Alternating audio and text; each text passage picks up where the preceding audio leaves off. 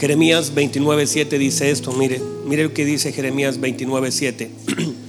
Procurad la paz de la ciudad a la cual os hice transportar y rogad por ella a Jehová, porque en su paz tendréis vosotros paz. Note, procurad la paz de la ciudad a la cual os hice transportar y, rogad por ella a Jehová, porque en su paz tendréis vosotros paz.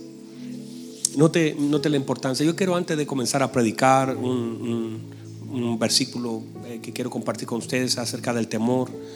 Eh, note por favor algo que comencé a decir en la mañana y creo que es muy importante que la iglesia sea instruida en esto. Porque no son cosas que hemos de solamente vivir hoy.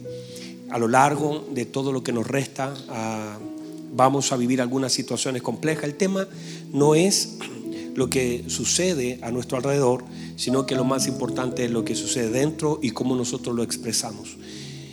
Como iglesia, creo que en muchos casos, y al ver tantas cosas que se levantan hoy, eh, no, no se ha dado la talla, el margen, el lugar. Creo que nosotros como, como hijos del Señor hemos ido a, a ser pacificadores. El Señor dice, bienaventurados los pacificadores, porque ellos serán llamados hijos de Dios. En un evento como este no cabe la ironía, no caben los chistes, no caben las burlas, no, no, entran, sino que solamente el clamor de su iglesia y la manifestación de nosotros como hijos del Señor a tratar de traer paz a las personas, traer luz por medio de su palabra. En ningún caso, mis queridos hermanos, se nos debe eh, no, no, nos podemos permitir nosotros mismos usar esto para decir está bien esto, está mal eso, sino que debemos usar las redes sociales también para traer paz, conciliación, porque incluso el Señor nos manda a amar y orar por nuestros enemigos. Si usted puede identificar un enemigo, alguien que usted dice se está robando, está lo que sea, ni, ni la persona que saquea un supermercado, ni aquel tampoco que está dictando leyes eh, o una persona que tenga participación en alguna sociedad, nosotros no hemos sido llamados a, a tratar de traer enemistad, sino que a paz nos llamó el Señor. Y ahora esa paz debe ser transmitida por medio de la palabra y con un corazón misericordioso por aquellos que no conocen al Señor. ¿Por qué? Porque aquel que anda en la calle quemando micros, quemando el metro y todo eso, es simplemente que no conoce al Señor. Aquel que está haciendo leyes injustas manifiesta simplemente que no conoce al Señor. Aquella persona que quizás eh, genera... Eh, presión sobre otras clases sociales, es simplemente que no conoce al Señor. Y para en toda dirección, en todo lugar, nosotros lo que debemos hacer es tener misericordia. Así como el Señor, míreme, como el Señor entró a la casa de un saqueo. Y así como el Señor compartía con los pecadores, las viudas, los pobres y todo, nuestro corazón debe ser así transversal en sentido de llevar el Evangelio porque a eso fuimos llamados. En ningún caso hemos sido llamados a criticar, a cuestionar. Y si usted siente dolor en su corazón, se lo digo, nadie, ninguno de esas personas ricas está leyendo su post. Nadie lo siga a usted de allá que sea dueño de, algún, de alguna empresa gigante. Ellos no leen sus posts, ni los míos tampoco. Entonces debemos ir al lugar correcto a expresar nuestro dolor. Si usted siente que alguien está siendo un delincuente, un sinvergüenza, vaya a las plantas del Señor. Y en ese lugar usted diga, Señor, yo creo que hay injusticia. Recuerde la parábola de la viuda y el juez injusto. La viuda iba al lugar correcto. A pesar de que el hombre era malo y era injusto, ella fue a ese lugar. No habló con la vecina, no habló con la amiga, no, lo, no ella fue a donde el juez. Y allí pidió justicia. Y dice el Señor, y cuánto más el Señor atenderá a sus hijos que claman de día y noche. Por lo tanto, nosotros no, no estamos evidenciando a Cristo si nosotros usamos las redes de una forma equivocada. Nosotros debemos usar las redes eh, como un medio de evangelización y no de crítica, no de cuestionamiento, no de rechazo, no de odio, no de incitación al mal. En ningún caso debemos hacerlo así. Nosotros debemos reflejar a Cristo aún en las cosas que escribimos. Amén, iglesia. Y eso se lo digo porque en realidad a veces e, es triste lo que pasa en la calle, pero a veces más triste lo que pasa en las redes. Es muy triste lo que pasa en la calle, pero más triste lo que pasa en las redes, donde hay, hay rechazo, contiendas, peleas, incluso todo eso no es del Señor, no es del Señor, en ningún caso. A paz nos llamó el Señor. Y si hemos de ocupar nuestras redes, que sea para soltar algo que le produzca paz en el corazón de aquellos que están dañados, aquellos que no conocen al Señor. Muy bien, iglesia. Amén. Y cualquier cosa, si usted considera que es algo contrario a lo que yo digo, al final lo puede, se puede acercar, me puede decir sus razones y lo podemos conversar sin ningún problema. Pero creo que eso es lo que el Señor nos quiere, que nosotros seamos pacificadores. Amén. Muy bien, póngase en pie, por favor, déjeme leer un texto bíblico. Mira lo que dice Mateo capítulo 8. Estamos en Mateo capítulo 8, versículo 23, ahí nos quedamos, eh, solamente quiero hablar acerca de cómo enfrentar una tormenta. Ese es el título de lo que estoy hablando, cómo enfrentar una tormenta. Mire lo que dice, y entrando él en la barca, sus discípulos le siguieron. ¿Qué le sigue? ¿Quién sigue al Señor? Sus discípulos le siguieron. Y cuando hablamos de seguir al Señor, lo seguimos en su dirección, en su espíritu y en sus palabras nosotros seguimos al Señor en la dirección donde Él va, así los discípulos dijeron, ¿y, cómo podemos ir? Yo soy el camino. Nosotros debemos seguir al Señor en su dirección, en sus palabras y en su espíritu. Mire, dice y le siguieron. Y aquí que se levantó en el mar una tempestad tan grande que las olas cubrían la barca, pero él dormía. Y vinieron sus discípulos y le despertaron diciendo, Señor, sálvanos que perecemos. Él les dijo, ¿por qué teméis hombres de poca fe? Entonces levantándose reprendió a los vientos y al mar y se hizo grande bonanza. Y los hombres se maravillaron diciendo, ¿qué hombre es este que aún los vientos y el mar le obedecen? Tomen asiento, por favor. Durante la mañana tocamos un par de puntos importantes y dijimos un par de cosas que les van a servir. Número uno, que no fue la tormenta la que despertó al Señor, sino que fue el clamor de sus discípulos. Entonces, la tormenta no despierta. Lógicamente uno podría pensar que lo que despierta al Señor es el viento, el mar, las olas, el movimiento, pero nos está enseñando un principio, que el Señor no actúa por las cosas que le que, tocan la barca, sino por el clamor de los discípulos. Entonces, de la misma forma, la mano del Señor puede actuar en la medida que sus hijos clamen. Mírenme, por favor. En la medida que sus hijos clamen, el Señor actúa. Otra vez, Ana estaba con una situación. Ana no tenía hijos, ¿verdad? Vamos, Ana no tenía hijos, ¿verdad? Y Ana lloraba, la Biblia dice que no comía, pero ni el hambre de Ana ni las lágrimas de Ana, ni la frustración de Ana, ni el lamento de Ana, ni el enojo de Ana, nada de eso nunca el Señor lo respondió. Ni porque Penina era mala, ni porque su esposo era aguado, nada de eso el Señor respondió hasta que Ana oró. Porque el Señor responde al clamor de sus hijos.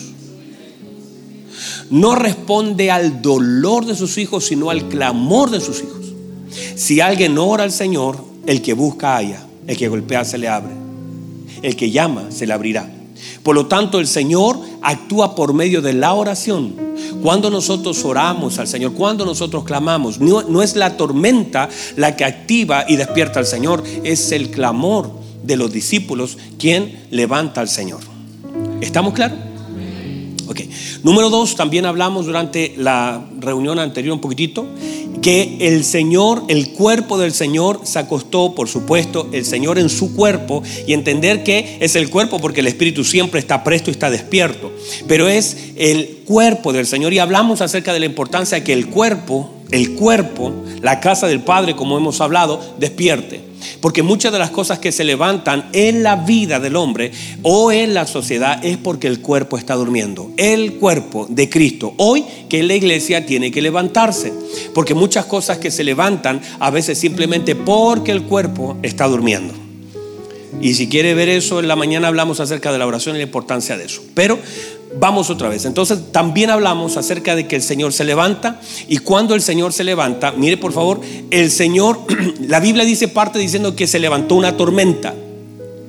Pero luego que se levantó una tormenta, dice que los discípulos levantaron un clamor y luego que los discípulos levantaron un clamor, el Señor se levantó.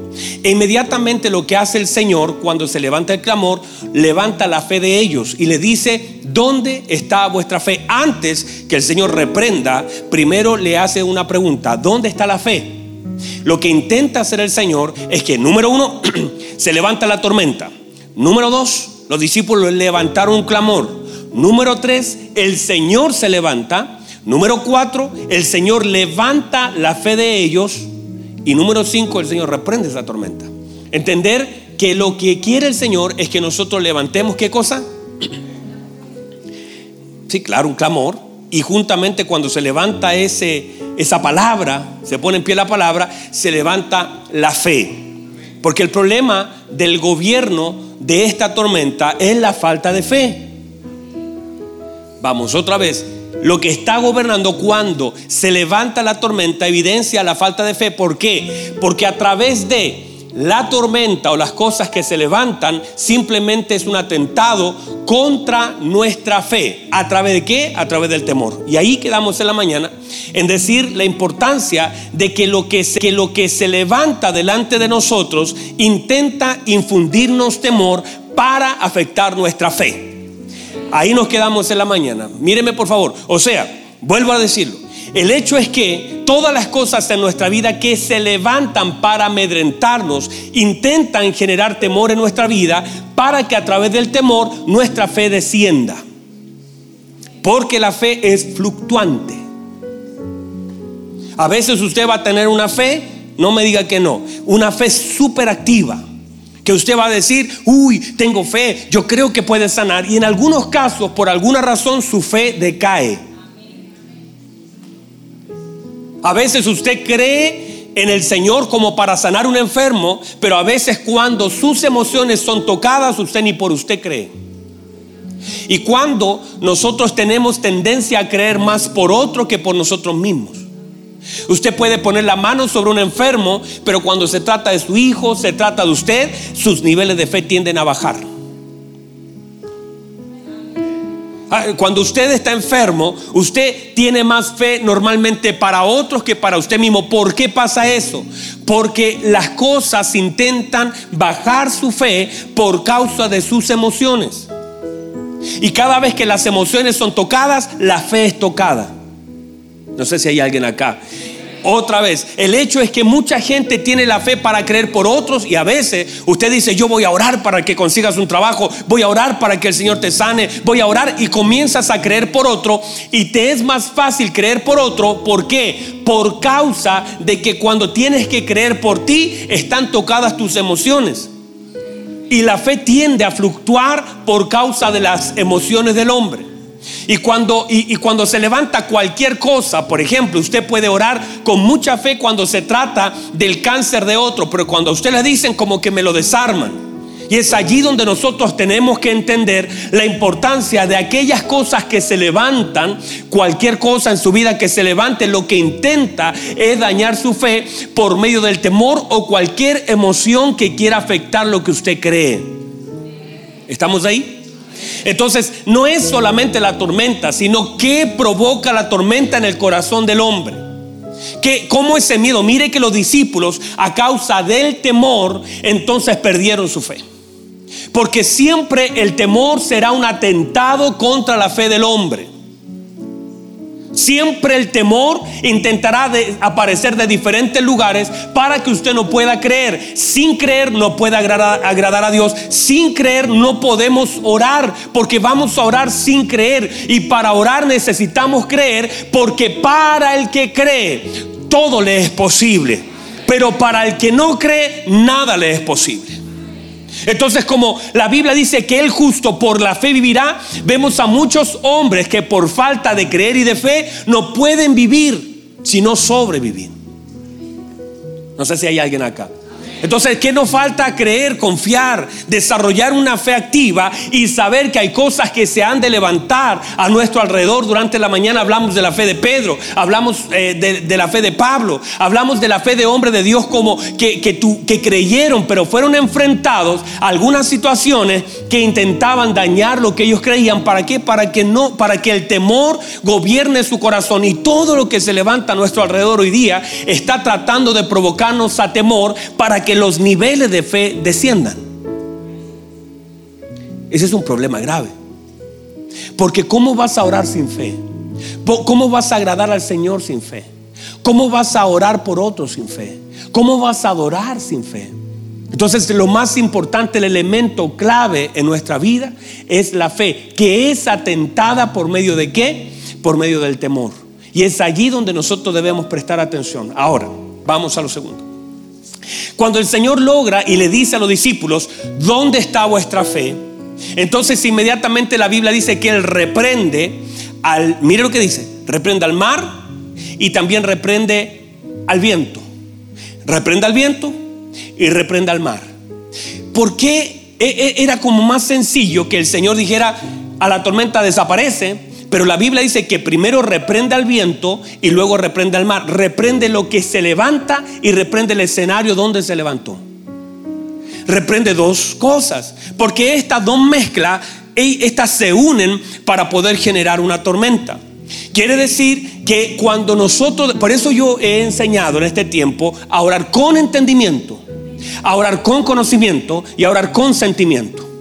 Debe estar nuestro corazón en el asunto, debe estar nuestra cabeza también metida en el asunto con entendimiento y conocimiento. El Señor cuando ora, ora con claridad, ora a lo que provocó, a la raíz del asunto, porque dice la Biblia, se levantó un viento que provocó una tormenta, por lo tanto Él reprende la raíz hay que reprender la raíz. Por eso cuando nosotros vamos a la palabra, Marcos capítulo 11, dice la Biblia, el versículo 12, que el Señor iba pasando y ve una higuera que no le da fruto y dice que la, maldijo, nunca más dijo, nadie coma de ti. Y al otro día, Marcos 11, 20, dice que pasando por ahí, Pedro dice, mira Señor, la higuera que maldijiste se secó desde la raíz. O sea, él pudo discernir que lo primero que se secó no fue hasta la raíz, sino lo primero que se secó fue desde la raíz y ahí comenzó a secarse. Y si desde la raíz, si nosotros entendemos cuál es la raíz de todas las cosas, si uno puede entender cuál es la raíz de un problema, ir al principio, al génesis del asunto, si podemos orar por la raíz de un asunto y el Señor nos da entendimiento, porque usted puede cortar una rama, va a salir otra, usted puede cortar una hoja, le va a salir otra. Hay árboles que usted lo parte por la mitad, al año siguiente está otra vez grande ese árbol, pero cuando usted toca la raíz es cosa de tiempo. Quizás no lo va a ver, porque note, cuando el Señor dice que le habla, la higuera le habla, le dice, nadie más coma de ti, y todos se fueron a casa, pero nada pasó. Al día dice que los resultados de la palabra del Señor hicieron que desde la raíz en adelante todo se secara. Quiere decir que cuando yo tengo la capacidad de descubrir la raíz de un asunto y le habla la raíz de un asunto, puede ser que cuando le hablo nada suceda, pero dele 24 horas.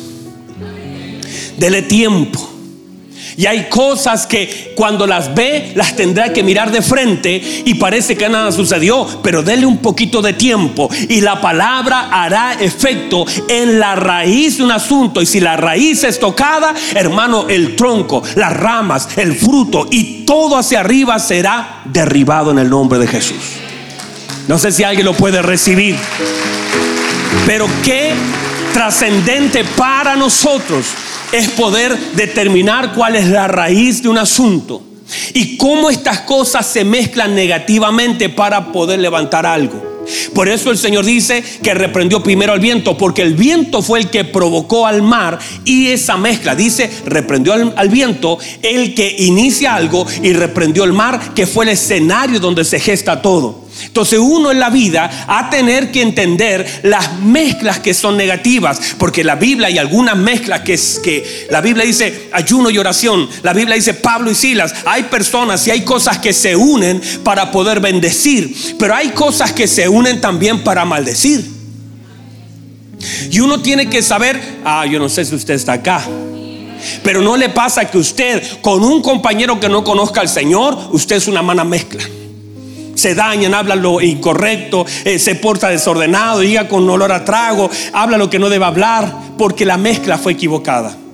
Pero cuando usted se junta con un hombre de Dios, ese hombre le imparte, ese hombre le da fe, ese hombre lo anima. Usted sale de ese lugar, ay, qué buena estuvo esta conversación. Dios me habló, Dios me dijo algo, sale de ese lugar confiado. Hay cosas que están siendo una mala mezcla y las mezclas equivocadas levantan tormentas. Cuando tú te unes a algo, cuando tú, ay hermano, esta es una mala mezcla, alguien que le guste oír un chisme y alguien que esté dispuesto a hablarlo. Qué mala mezcla, hermano, levantan una tormenta. Las malas mezclas de alguien que es crítico y alguien que es copuchento, ¿cómo se dice en el griego? Que es curioso. Alguien que le gusta que le depositen cosas en el oído y alguien que le gusta abrir su boca para hablar mal. Esa mezcla levantan tormentas. Vamos, alguien que me diga amén. Pero si usted encuentra, si usted, hermano, mire, el, el, fuego y la pólvora es una mala mezcla. Usted la puede tener separado y nada pasa. La une y eso es un destrozo. Pero cuando usted encuentra cosas que ayudan, mezclas correctas, cuando usted toma, ah, por eso la fe y la oración, la fe y el amor, haga las mezclas correctas. Son mezclas que se levantan para calmar tormentas. El clamor y la fe de los discípulos podían hacer grandes cosas. Pero estas mezclas se levantan. Toda tormenta es la mezcla de algo. Toda, ah, usted dice, ay pastor, mire, eh, tengo una tormenta en mi casa, eh, la deuda, el problema es la deuda y la incredulidad. Hay una mujer que tenía deuda, pero tenía fe. Y esa mezcla hizo que el profeta soltara una palabra. Usted puede tener, mire, usted puede tener una enfermedad y tener fe. Eh, qué buena mezcla, hermano. Pero usted podría tener una enfermedad y dudar. Y eso es una mala mezcla. Por eso el Señor cuando encuentra a Jairo le dice, no mezcles lo que la gente acaba de decir con esa falta de fe que ahora tienes. No la mezcles. Te acaban de decir que tu hija murió, pero ahora Jairo no mezcles con duda, porque eso será una desgracia. Jairo, ya sabes que ella murió, pero ahora tienes que creer mezcla bien. No sé si alguien puede recibir eso. Y si crees le dijo, ah, ya sé que tu hermano está allá. Me llevaste a la, a la, tumba de Lázaro. Ya sé, ya sé. Lo que está allá adentro, ya sé. Hace cuatro días que está ahí, está descompuesto, ya lo sé. Pero no lo mezcles con crítica. No lo mezcles con duda. No lo mezcles con cuestionamiento. Marta, si crees esa mezcla de lo que está enfermo, pero si lo mezclas con la fe que te tienes que tener ahora, eso puede levantarse. Mézclalo bien para que tu hermano pueda salir. Hay cosas que si se mezclan bien más mostrarán la gloria del Señor, mostrarán la gracia de Dios, pero si se mezclan mal, han de traer tormentas sobre nuestra vida. Y normalmente nos mezclamos mal.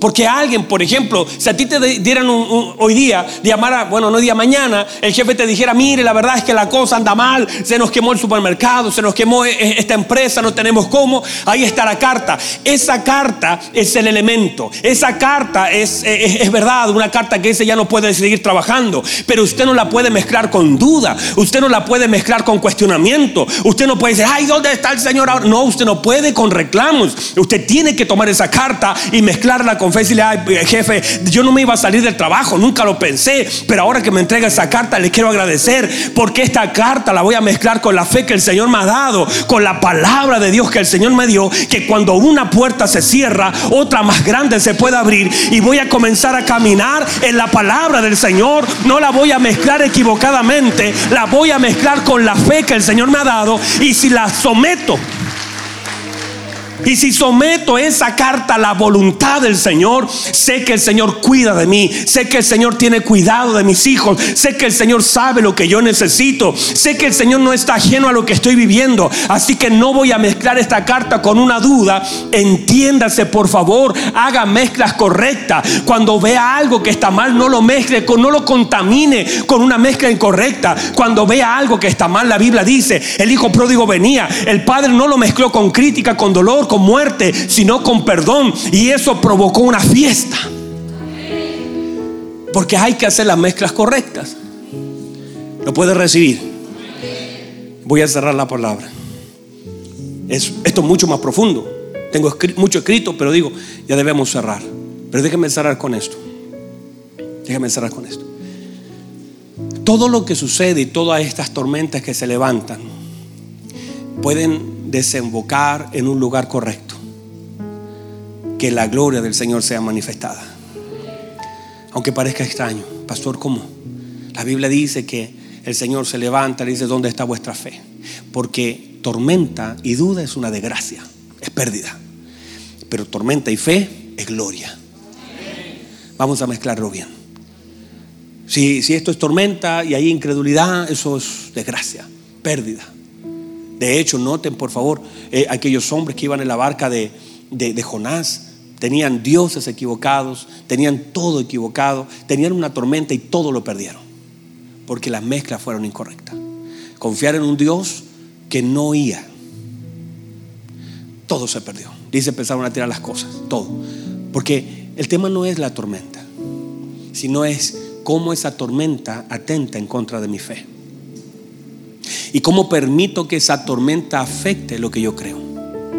Pero sí, de pronto la tormenta está, porque no es, eso es real, ahí está la tormenta. Pero si yo ahora en medio de esa tormenta digo, ay Señor, no te voy a despertar con mi temor, porque eso hicieron los discípulos. Despertaron al Señor por temor, no con fe ni por fe, sino que el temor los llevó a, despertar. Señor, levántanos que perecemos. Eso, es una actitud, una palabra de, duda, de temor. Y el temor y la fe no tienen nada que ver. Entonces no podemos clamar al Señor por temor, debemos clamar al Señor con fe. Son dos cosas distintas. Por ejemplo, yo hice oraciones de temor muchas veces. A mis hijos, por ejemplo, yo decía, Señor, guárdalo, que no les pase nada, ayúdalo. Señor, yo confío en ti, que nada de pasarle, cuídalo, Señor. Y de pronto un día, orando así por mi hijo Daniel, en una noche, yo, yo dije, ¿por qué oro así? Simplemente estoy conectando con el Señor por medio de mi temor, no por medio de mi fe. ¿Y qué hice? Cambié mi oración. Dije, Señor, gracias porque mi hijo está en tus manos. Señor, gracias porque él, aunque ande en valle de sombra de muerte, usted estará con él. Mi hijo está en sus manos. Y cambias, es la misma oración, pero una que, que está conectada al temor y otra está conectada al fe.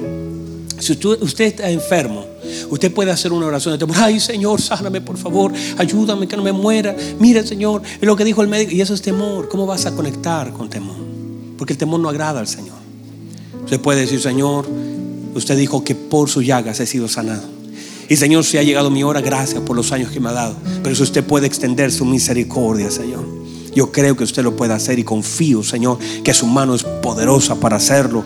Señor, yo sé que su palabra no ha de fallar en mi vida. Yo sé que mi vida está en sus manos. Señor, mi vida no está en las manos de un médico, no está en una declaración médica. Mi vida no depende de un cáncer, mi vida depende de usted. Y el día que usted quiera, Señor, mi vida será para usted. Pero poderoso es usted para librarme del cáncer, librarme del SIDA, librarme de la enfermedad que sea. Mis riñones tendrán que resistir, mis pulmones tendrán que resistir, mi corazón tendrá que resistir hasta el día señalado por usted. Así que gracias Señor por ese reporte médico. Mi vida está en sus manos.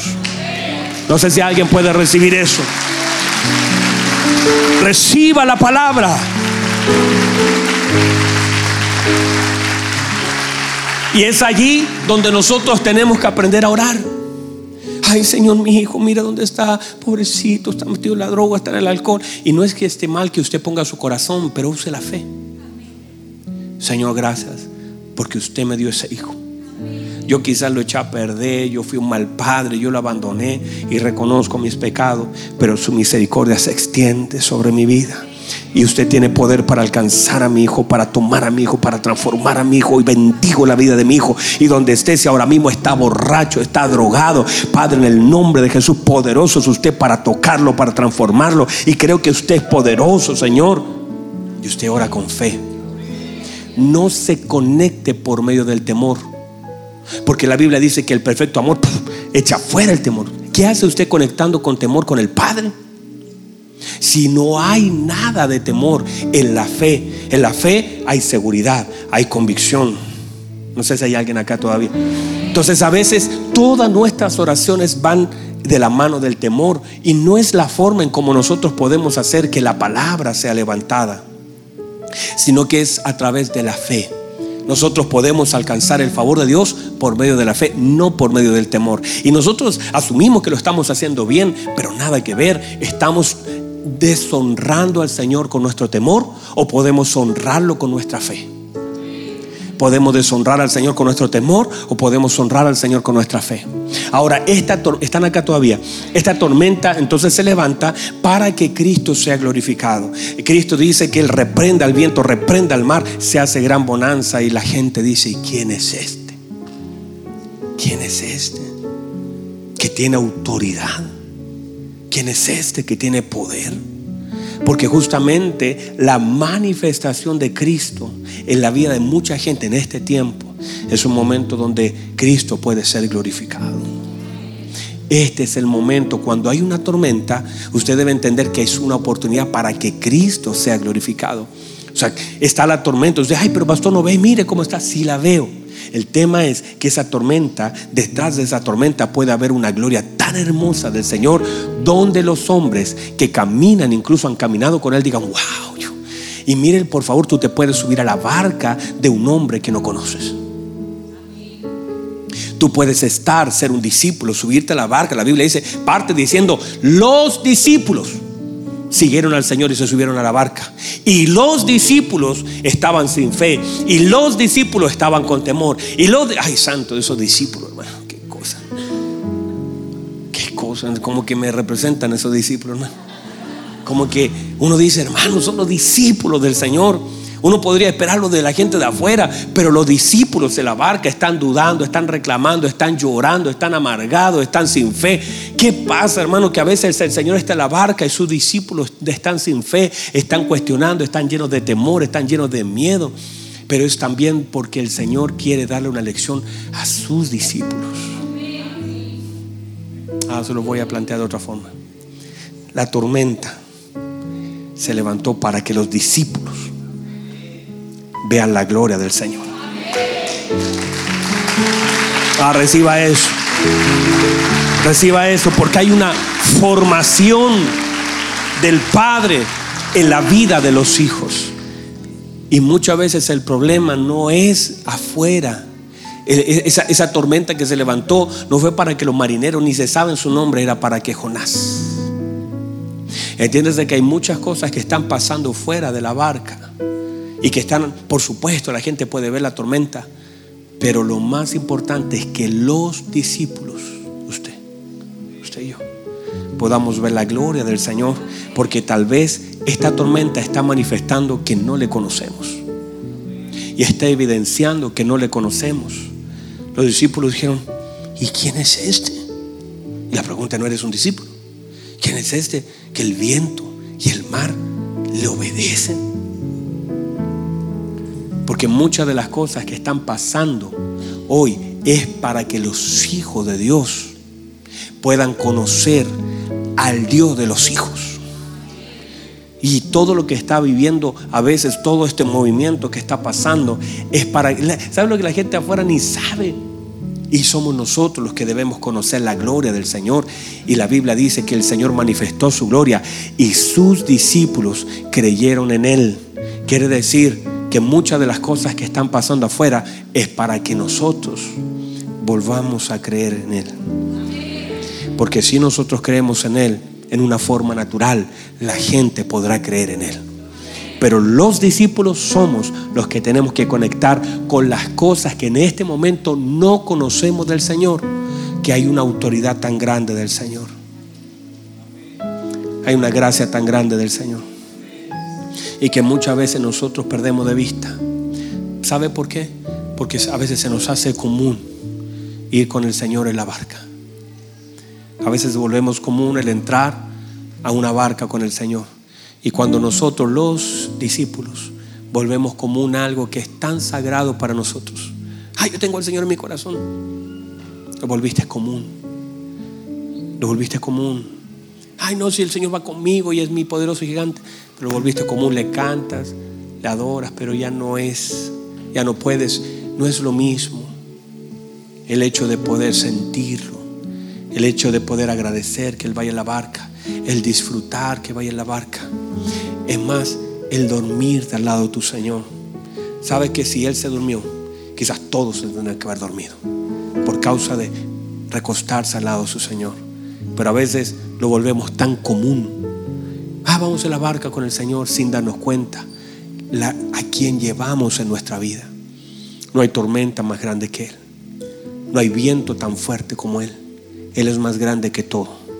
Y si Él se levanta, no importa lo que se levante fuera de Él, Él tiene autoridad sobre todas las cosas. Él tiene autoridad sobre toda tormenta, Él tiene autoridad sobre todo, toda obra del diablo, Él tiene autoridad sobre toda obra del infierno. Él es la autoridad más grande. Póngase en pie, por favor. Recíbalo, por favor. Cierre sus ojos un minuto. Cierre sus ojos un minuto. ¿Qué te provoca todo lo que está pasando? Como los vientos, vientos, la Biblia dice vientos, tiene que ver con doctrinas, vientos tienen que ver con mensajes, vientos tienen que ver con palabras, vientos, espíritus, cómo de pronto se levantan para afectar tu fe. Mucha gente viendo esto dice, ¿dónde está el Señor?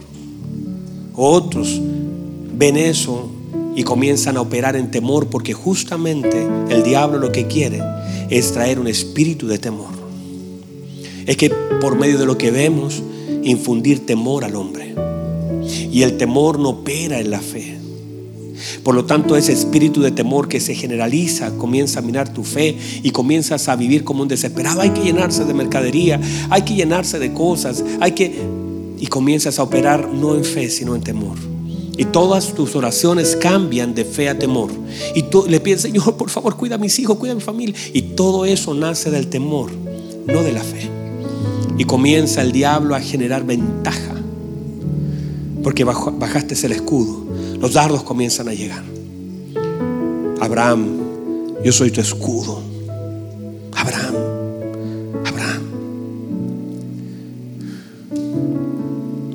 Ante todo, dijo el apóstol Pablo, tomar el escudo de la fe. Tómelo, tómelo, tome la fe. Esta es la fe que vence al mundo, dijo el apóstol. La fe, yo sé en quién he creído. No caminamos por lo que vemos, sino por lo que creemos. Mas a todos los que creyeron en Él porque lo que intenta justamente el infierno es que la gente deje de creer, deje de operar en fe y comienza a operar en temor. Y todo lo hagan en medio del temor. Y el Señor dice, si Jehová no guardara la ciudad, en vano verá la guardia. Y si el Señor no construyera el muro, en vano trabaja los que la edifican. Es la fe. Confía. Confía. Confía. Confía, descansa, deposita tu fe en Él. Él no te va a fallar. Él no te va a dejar. Él no te va a soltar. Todo lo que somos y lo que tenemos está sostenido por la mano de Dios. Hubiera yo desmayado, dijo el David, hubiera yo desmayado si no creyera que veré la bondad de Jehová Creo, ese es el punto. Creo. Eso es lo más importante. Que no pierdas tu fe. Cree en el Señor y serás salvo tú y toda tu casa. Esa salvación tiene también su génesis, su raíz en la fe que puedas tener de que el Señor alcanza a tu familia. Crea y serás salvo. Crea y serás salvo. Confía, descansa. La fe te da seguridad. La fe pone tus pies en la roca de su palabra. La fe te posiciona. Vamos en el nombre de Jesús. Tienes que creer. No importa lo que se levante delante de ti, tienes que creer. David se levantó delante de Goliat y le dijo, ya enfrenté allá atrás oso y leones, sé quién está conmigo. Este gigante será como uno de ellos que se ha levantado para ofender a los escuadrones del Dios viviente. Creo que el que me ayudó ayer con el oso. Creo que el que me ayudó ayer con el león me ayudará hoy con ese, ese Goliat, ese hombre grande que la gente le tiene miedo. Yo no le temo porque Dios está conmigo. Levante sus manos al cielo. Vamos, honra al Señor con su fe. No lo vaya a deshonrar con su duda y su temor. Honrelo con su fe. Porque por la fe creemos haber sido constituido el universo de modo de, no se veía. Por la fe Abel ofreció. Por la fe Enoch tuvo testimonio de haber agradado a Dios y Dios se lo llevó. Porque agradó a Dios. Por la fe. Sara, aun siendo vieja, creyó que era poderoso quien le había prometido. Por la fe taparon boca de leones. Por la fe apagaron fuegos impetuoso. Por la fe. Oh Santo Dios, Santo Dios, Santo Dios. Por la fe. Por la fe. Por la fe. Vamos, vamos ahí donde está. Dígale, Señor. No importa lo que se levante, no atentará contra mi fe. No dejaré que la tormenta venga a intimidarme. Lo que se levante me intimide. Por la fe creo. Mi vida está segura en tus manos. Mi trabajo, mi provisión, mis hijos, mi familia. No me voy a intimidar porque usted no me ha dado espíritu de cobardía, sino de poder, de amor y dominio propio. Padre, gracias porque mi seguridad está en usted. Ah, yo no soy cualquier persona. La gente no puede tirarme para un lado y para otro. Yo soy su hijo, Señor, y mi vida está en sus manos. Y usted ejerce soberanía sobre mi vida. Y usted pone puertas abiertas delante de mí y cierra otras puertas delante de mí. Su mano está sobre mí. Oh Señor, creo, creo, creo que su mano está sobre mí. Creo que soy guardado en el hueco de su mano. Creo, Señor, creo con todo mi corazón. Aleluya. Mas el justo por su fe vivirá. Vamos, créanle al Señor. Dígale, Señor, te amo, gracias por cuidarme. No voy a levantar oraciones de duda, de temor. Gracias por cuidarme, gracias por bendecirme, gracias por rescatarme. Gracias porque su mano está sobre mi casa, está sobre mi vida, está sobre mi familia. Y creo en su soberanía, creo en su poder. Confío en usted, mi Señor. Vamos, levante sus manos, Padre. Gracias, gracias, gracias.